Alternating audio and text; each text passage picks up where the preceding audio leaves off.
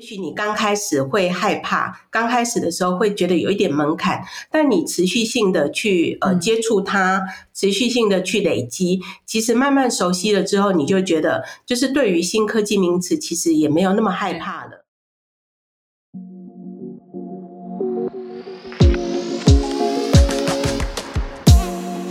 嗨，各位 CareHer 的听众，你现在收听的是 CareHer Change She Smart 桃园的特别单元。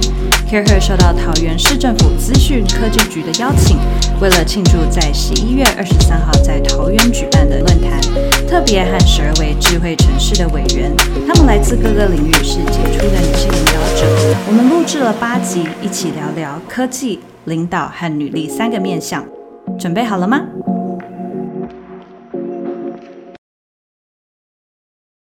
各位 Care 的听众，欢迎回到 Leading Lady 的单元，我是 Tiffany。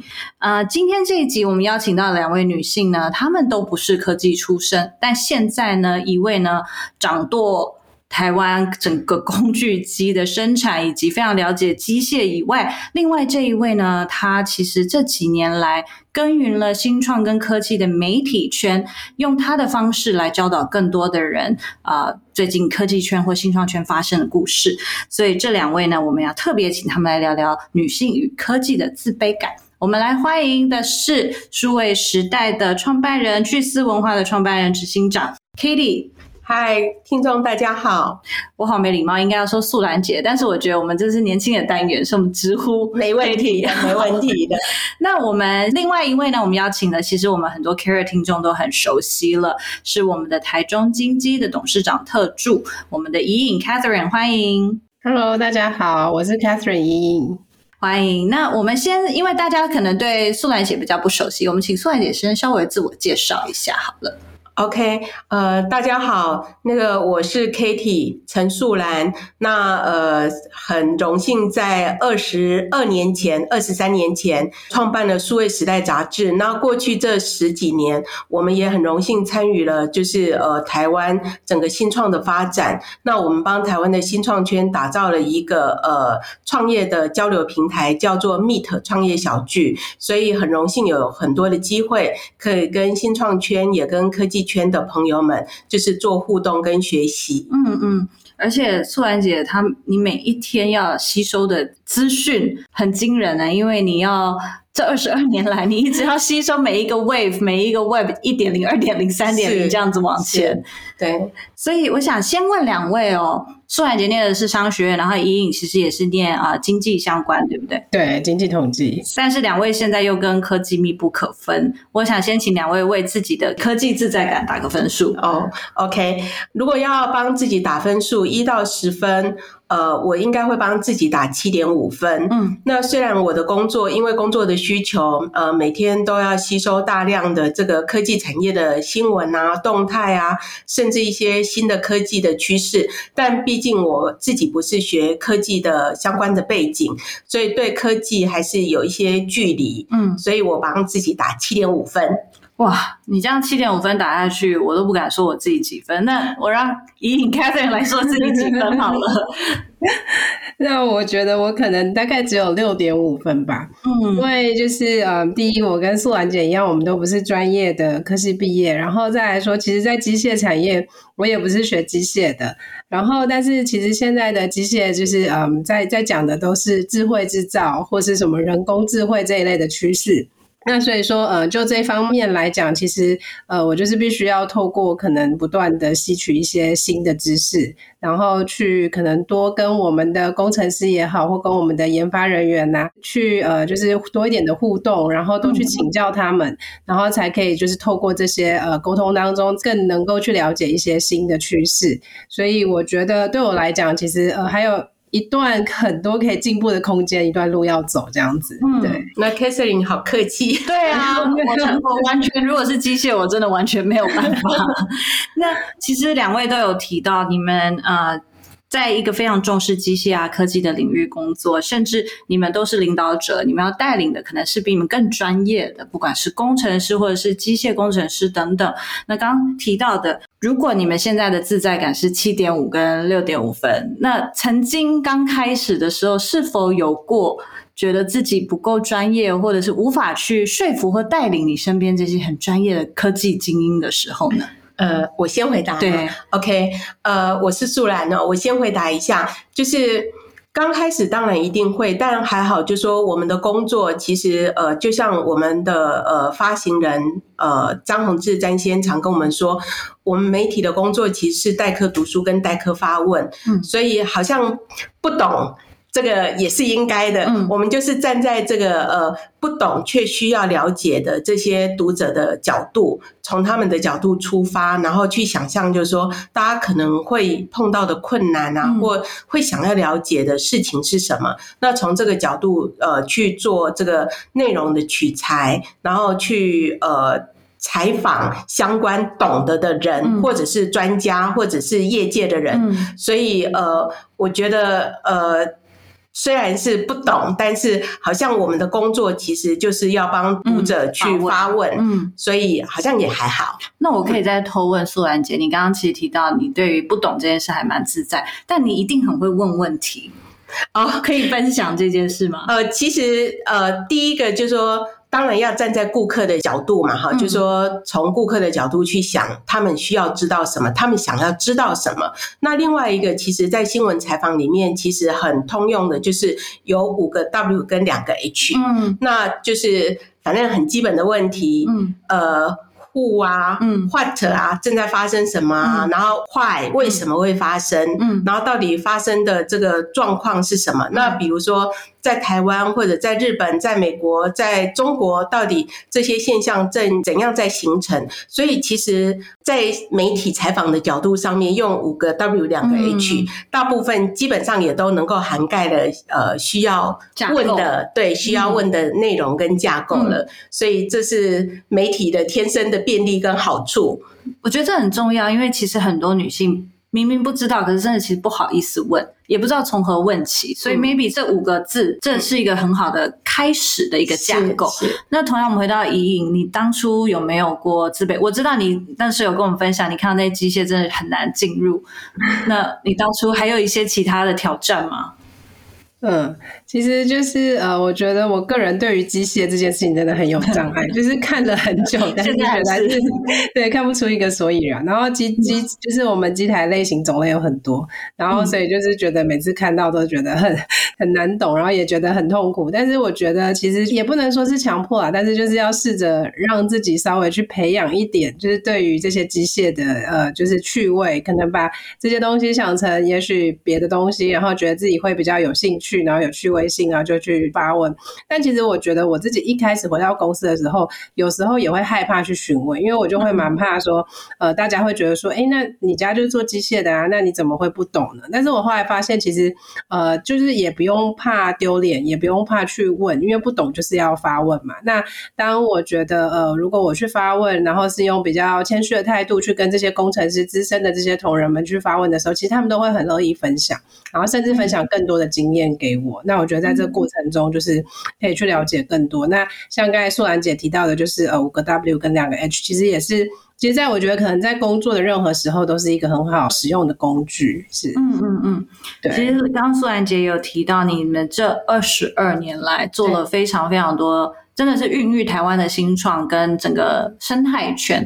然后你们每一年除了 Meet Taipei 以外，还有像 AMA 这样子的一些呃组织跟一些活动，能够帮助更多的新创有兴趣的年轻族群。你又有这么多的科技 focus 的媒体，又有这么多活动，又有这么多平台，这么多大量的知识。然后过去科技已经发展很快了，对不对？但是现在加上虚拟货币，这个整个世界更快了。你要怎么去吸收这么多、这么多的知识？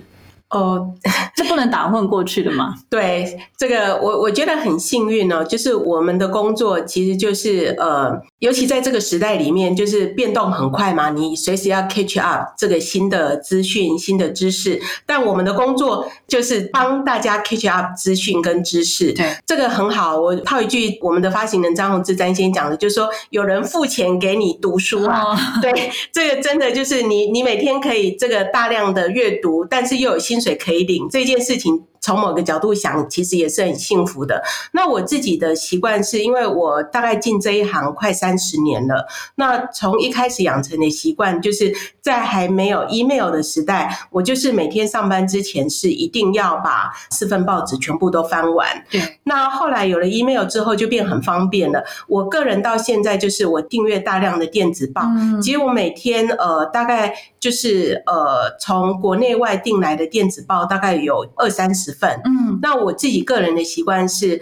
呃，每天的 email 一定要每天清空。哇，虽然就说已经没有那么多的时间可以把每一封的电子报都打开细读，但至少就说，哎，大标题看过，那你大概可以快速的知道，呃，这个科技世界变动的产业世界正在发生什么事。嗯，至少这个是可以 catch 得到的。那呃，另外我有兴趣想要比较深入了解的这个议题或者是关键字，那我就会另外再去研究。这个也顺。便分享一个小工具，我自己是呃有定那个 Google Alert，嗯，就是把我想要关注的关键字都把它定下来。那反正它每天就是 Google 会自动把相关的讯息或者相关的动态就寄到我的信箱里面，所以我觉得这也是一个还不错的方式，就是让你自己不会漏掉这个你想要呃关注或者想要知道的一些重要的讯息。嗯，我倒是想要再加问一件事，就是现在的资讯其实。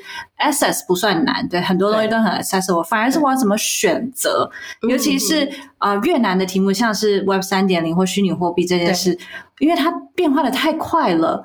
变成说，我们就算知道说，哎，上网可以去查哪些，不管是 blog 在写，或者哪个专家去 follow，可是你到底怎么辨别呢？因为这个东西我们真的很难知道说，是哪一个是一个 skin，哪些是真的，对不对？是是，其实我自己觉得大家也不要太过度资讯焦虑，就说尤其现在真的新的名词非常非常的多，比如举例就说从区块链 blockchain，对，那衍生出来现在就是各式各样的呃虚拟货币啦，这个比特币、狗狗币。嗯，然后到现在就是 NFT，就是很多新的名词。但是我想就说，尤其我们女性，又有时候会听到一些科技名词会害怕。对，但是我觉得就是保持一个关注，跟你知道这个名词的存在就可以了。等你真的需要理解的时候，我觉得现在网络世界资讯无所不在。嗯，那你真的需要的时候，其实你可以去查。嗯嗯。那另外一个呢，就算如果查了看了还是看不懂，那我觉得呃。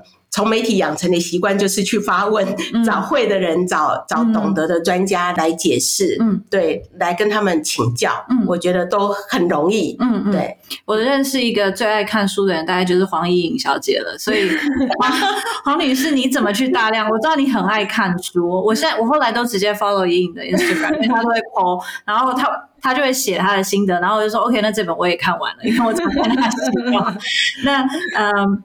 我们请莹莹分享一下，你怎么会？你怎么去大量阅读这么多书啊？然后，其实你怎么样去吸收这些新知？OK，其实我从应该是在蛮小的时候就蛮喜欢看书的，但是以前看的书可能都是那一种小说类的，比较不是这种管理类的。然后其实是到呃，应该是回到公司以后，然后在公司呃，就是工作了几年之后，然后开始了解到说可能自己比较欠缺哪一方面的知识，然后就会开始去找那一方面的书籍去读。那其实我对我来讲，我觉得读书就是还蛮放松、蛮疗愈的一件事情啊。对啊，所以我就会可能利用一些就是小小的空档时间，然后比如可能是睡前也好，或是早上比较早起来的这些空档时间，然后或是周末的时候会去读书。因为我在读书的过程中，我还蛮喜欢用荧光笔。把那个重点画下来，因为我觉得有时候看完如果没有画下来，其实当下你你会记得，可是可能真的是过了隔隔天之后就忘记到底是看了些什么。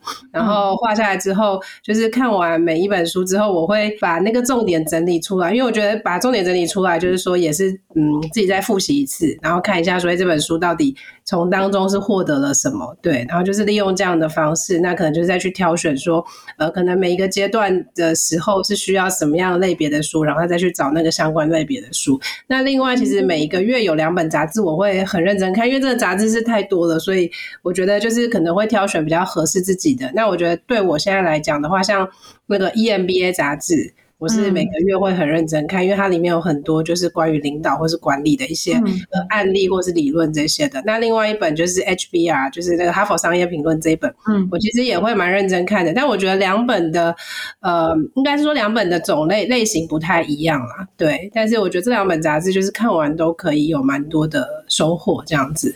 所以你现在比较 focus 的呃领域应该是管理跟经营这一块。对，比较偏向于管理跟经营这一块，但是其实我我也会强迫自己看一些我真的没有很喜欢看的杂志，就是比如机械的或是资讯的这一种，然后但是其实看了就是大部分很多是看不懂，但是我会觉得说，哎，可能因为是个趋势，所以我还是必须要强迫自己稍微看一下，那从里面当中可以了解到现在大致上的这些的样貌是怎样。那不懂的时候，可能就去呃上网找或者找人询问，但是至少可能。人家谈这些相关的时候，不会好像都没有听过的感觉。对，没错。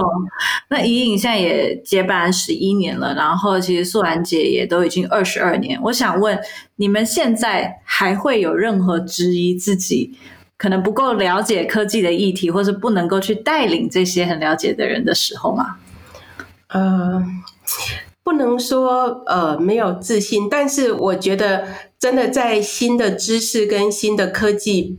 这么快速变化的这个面前呐，需要很谦卑，这是真的。就是说，因为新的东西呃不断不断的来，有时候我都觉得，就是说，也不要小看现在的年轻人，因为。尤其是新科技这种东西，我觉得他们应该像现在的年轻人，应该不能想象，对，没有智慧型手机，他们怎么过生活？如果不能连上网，到底这个世界会是怎样的？所以他们就是所谓的原生的数位时代。所以对于新科技，他们的理解跟接受度可能是比我们还高的。嗯，所以我觉得我们公司，尤其像我们这个领域相关的报道啊，有时候我会觉得，就是说。这个资深媒体人当然有资深媒体人的这个呃人脉的网络啊，媒体的专业的知识，但是对于新科技的知识的理解，我觉得年轻人未必会比资深的产业界的人要差。嗯，就是所以我们公司其实很喜欢用年轻人，然后我也觉得就是要尊重年轻人，然后给年轻人一些可以发挥的舞台跟空间。上一节有提到那个女性记者写金融，其实写的那个笔触更哦，就是财经类的媒体啊，对对，台湾的财经类的媒体啊，管理类的媒体，其实大部分的读者是男性，对，但大部分的工作者其实是女性，很有趣。对，就是女性的，几乎在各家媒体都差不多，就是女性的工作者大概都占七成到八成。嗯嗯，对，不管是从天下到商周啊，到金周刊到财讯，或者到。甚至我们数位时代可能，呃，金融类别也是，对对对，就是女性其实都比较多，就是女性的工作者，但这个者。对读者呢，他的读者呃男性比较多，哇，所以我觉得这某一个部分也是发挥女性的影响力啊，就是女生用那种很细腻的理对知识的理解跟对文字的理解，然后呃把它。解释说明给男性的读者看，对，所以其实真的要多多鼓励我们的女性听众多多接触财务跟呃金融或者是科技方面的对的领域。其实，在做故事跟写报道的都是女性。其实女性有一种天生。可能对于别人的体贴跟那个敏感呐，对，所以他就是我刚刚讲，就是说我们必须站在读者的角度来发问呐。那女性可能反而就是说，在这个部分更能够掌握那个读者的需求是什么。对，所以听众更要多多吸收。那我们来问问幸福企业四点五十下班的台中，这可以讲吗？整个台中经济就幸福企业的这位领导者，对自己的领导力还会有质疑吗？呃，其实应该是说，呃。之前可能真的有时候会比较没有自信吧，因为你会觉得担心说，呃，会不会我不是这个领域出身的，也不是学这个背景的，那这样我做的事情大家是不是有办法认同？那我觉得就是呃，我那时候的做法啦，应该是说我先从我自己比较熟悉的领域去切入，就比如可能是品牌这一块，或是呃行销的这一块，然后可能就先做出一些呃能够让大家有比较有感觉的呃所谓的成绩出来，这样子。子。那可能大家看到之后就觉得说，哎，其实呃不一定要学机械的人，然后才有办法在公司呃可能给予领导或是什么的。然后慢慢的他们会觉得说，哎，其实我做的这些事情也间接的可以帮助到公司氛围的改变。那因为其实。我们机械业又更真的是都是男生的产业，就是可能公司里面男女的比例大概可能八成是男生吧，可能甚至少于两成是女生吧。那尤其是在现场做组装的那些，真的几乎都是男生。是到这一两年来，我们开始有一两个女生在现场就做组装，然后慢慢真的是很珍贵的一件事情。就 对，就是女生在现场，就大家会觉得很珍贵。但是就是有听主管他们讲说，哎，其实女生做组装其实还特别的细心哦，真的，哦嗯。他们做出来的这些呃产品，其实哎品质完全也不会输男生。对，其实就是有时候女生有一些特质，呃，可能是我们都是用我们比较平常的思维去想，就觉得哎他们没有办法在现场，他们没有办法怎么样。可其实他们是，就我们我的意思说，我们是可以做这些事情的。嗯嗯。对，那因为就是可能又是我又不是机械出身，所以回到公司我做了一些事情，是让呃机械产业看起来会比较有温暖的感觉。对，就是把一些比较软性的元素。纳进去，所以就可能现在在我们新厂很多地方，其实看起来真的不太像一个机械的工厂，就会比较有温度这样子，对，很像戏骨的公司，有很多员工的福利。所以我觉得，其实以啊隐隐来说，女性领导者，其实你更多时候可能是跨性别、跨部门、跨世代的沟通，因为机械其实是一个比较传统的产业，可能有一些比较资深的北北们，对，可以去用啊你更细腻的方式去做一些跨世代的沟通。是，对。最后想要请两位给啊我们的听众，因为就刚刚讲到科技真的是变动越来越快，尤其吸收知识的方式越来越容易。女性我们该怎么样去善用，而不是害怕呢？女性哦，我觉得女性有一个很好的优势，是可以善用发问的这个权利。好像女生第一个，我觉得。反正，在男生的世界里面，他们很多时候会觉得女生不懂，就就本来就是应该的，所以你问他们也不会太讶异。对，那另外一个是女生可能比较真的没有像这个 Tiffany 刚刚讲的，就是说像男生可能比较不好意思发问呐，女生就觉得反正不会就问，对，所以我觉得呃，常常发问，勇于发问，这可能是一个还不错的方式。那另外一个，我自己觉得就是说。呃，女生的这个持续力也是很好的，嗯我觉得。那嗯，就是像怡颖刚刚在分享，就说，哎，自己其实很有很好的阅读的习惯，这个我觉得也很棒。那就是持续性的累积某一个方面的知识跟呃资讯的量。那刚开始可能，尤其是新科技的东西，我觉得也许你刚开始会害怕，刚开始的时候会觉得有一点门槛，但你持续性的去呃接触它。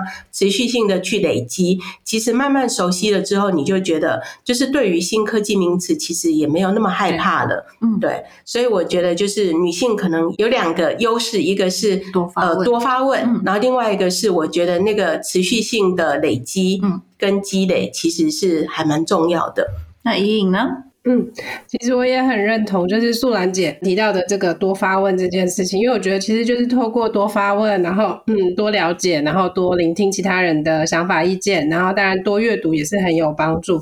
然后我觉得还有两件事也蛮重要，就是我觉得我们女性通常的身段是比较柔软的，我觉得啦，但当然不一定绝对，只是相较之下，所以我们可能是稍微比较有弹性，可以去就是觉得哎不懂就问嘛这样子。那另外的话，我觉得一般来说。女生的那个恒毅力也是比较强的，核心跟毅力这一块，就是可能我们要做一件事情，我们比较有办法，就是持续性的坚持下去做下去。对，那。当然，另外一个就是说，其实呃，我觉得有时候我们会活在舒适圈，然后不想要跨出那一步。但是如果我们是愿意可以跨出去的时候，然后多去接触自己一些比较恐惧的东西或害怕的东西，其实有时候都会有呃意想不到的收获。是真的。我们今天非常谢谢素兰姐跟我们的怡颖，谢谢两位，谢谢。